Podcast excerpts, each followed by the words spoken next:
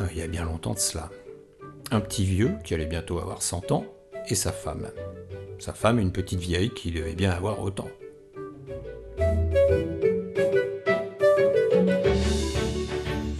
En fait, ils étaient tous les deux bien tristes, car ils n'avaient jamais pu avoir d'enfants. Et étant vieux, ils se retrouvaient maintenant bien seuls dans leur maison. Aucun enfant pour égayer un peu leur vie.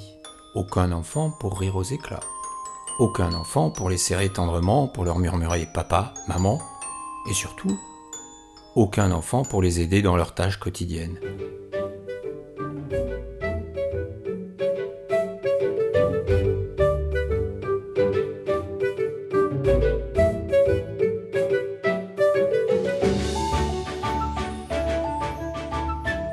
Un soir donc, imaginez le vieux couple dans la cuisine, occupé à écosser des haricots, le silence étant juste troublé par le bruit des haricots qu'il lançait dans la bassine émaillée.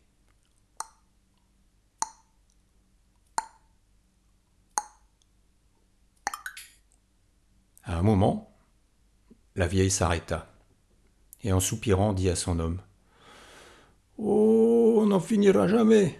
Et tu t'imagines si tous ces haricots c'était des petits enfants? Tu t'imagines un peu Voilà-t-il pas que son vœu fut exaucé immédiatement?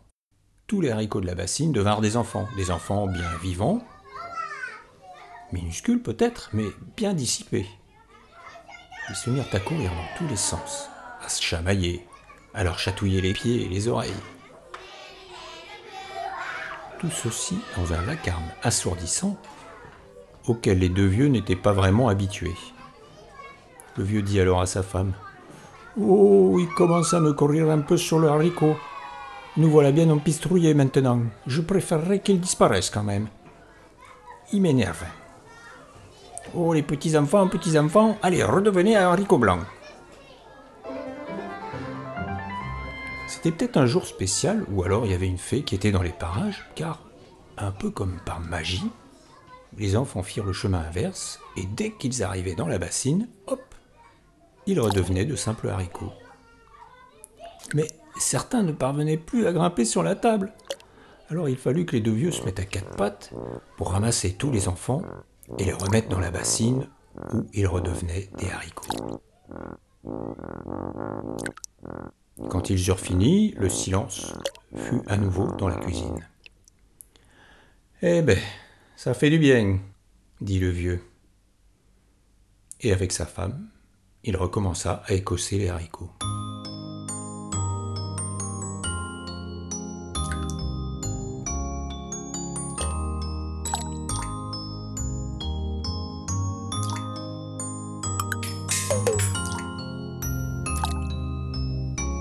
Un peu de temps passa, mais alors sa femme s'arrêta de nouveau et lui dit Tu vois, jamais on n'aurait dû remettre tous les petits enfants dans la bassine. Imagine, on n'en aurait peut-être gardé qu'un seul. Il aurait pu nous aider. Et il ne nous aurait pas beaucoup encombrés. Tu vois, jamais on aurait dû les remettre tous. Et c'est alors qu'on entendit une petite voix. Mais je suis là, moi. Je peux vous aider? Si vous promettez de pas me remettre dans la bassine. Vous me promettez, hein Alors je ferai ce que vous voudrez et je serai un peu comme votre enfant.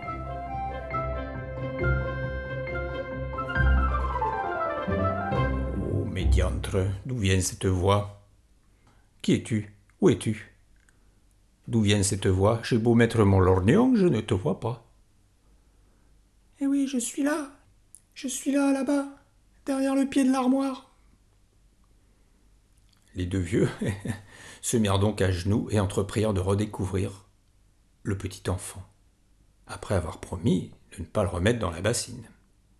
Et là, alors là, ils ne furent pas déçus. À peine posé sur la table, en un éclair, le minuscule enfant arriva au bout du tas de haricots. À tel point qu'ils décidèrent de l'appeler ben, Jeannot des haricots.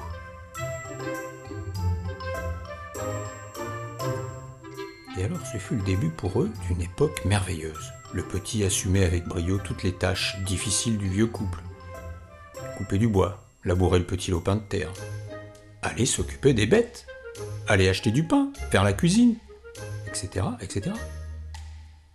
Malgré sa petite taille, Jeannot des haricots accomplissait des prodiges d'efficacité et rapidité. Les jours passaient et les deux vieux étaient bien heureux. Mais hélas, un jour, alors que le jeune Jeannot des haricots était à l'étable en train de penser la vieille vache, il trébucha et tomba dans la mangeoire au milieu du foin.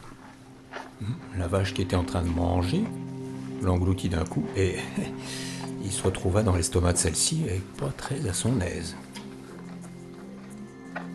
Les deux vieux, qui n'avaient rien vu, cherchèrent Jeannot partout. Introuvable. Alors qu'ils revenaient à l'étable, voilà qu'ils entendirent une voix lointaine qui sortait de la vache.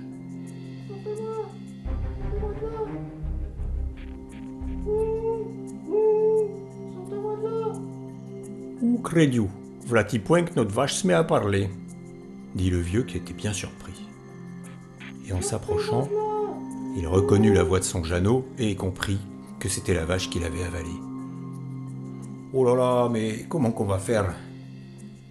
On va quand même pas attendre qu'il ressorte par le trou du derrière. Il faut qu'on arrive à le sortir de là. Sortez-moi de là, tout. Euh, je voudrais bien, mais je peux point. Répondit le vieux. Sortez-moi de là. Sa femme eut alors une idée. Elle s'en alla à la cuisine chercher du poivre. Elle projeta une grande quantité de poivre devant les narines de la vache. Et ce qui lui arrivait arriva. Cela déclencha à l'animal un énorme éternuement. Et elle recracha comme une fusée le petit Jeannot qui était tout gluant. Alors le vieux le ramassa et dit Oh, je crois bien que t'aurais bien besoin de faire un peu de toilette, mon bonhomme. Alors Jeannot courut à la cuisine, remplit la bassine émaillée d'eau, et il plongea dedans. L'histoire ne dit pas ce qui arriva, mais une chose est sûre. Au fond de la bassine, les vieux retrouvèrent un haricot blanc tout seul, qu'ils gardèrent ensuite précieusement.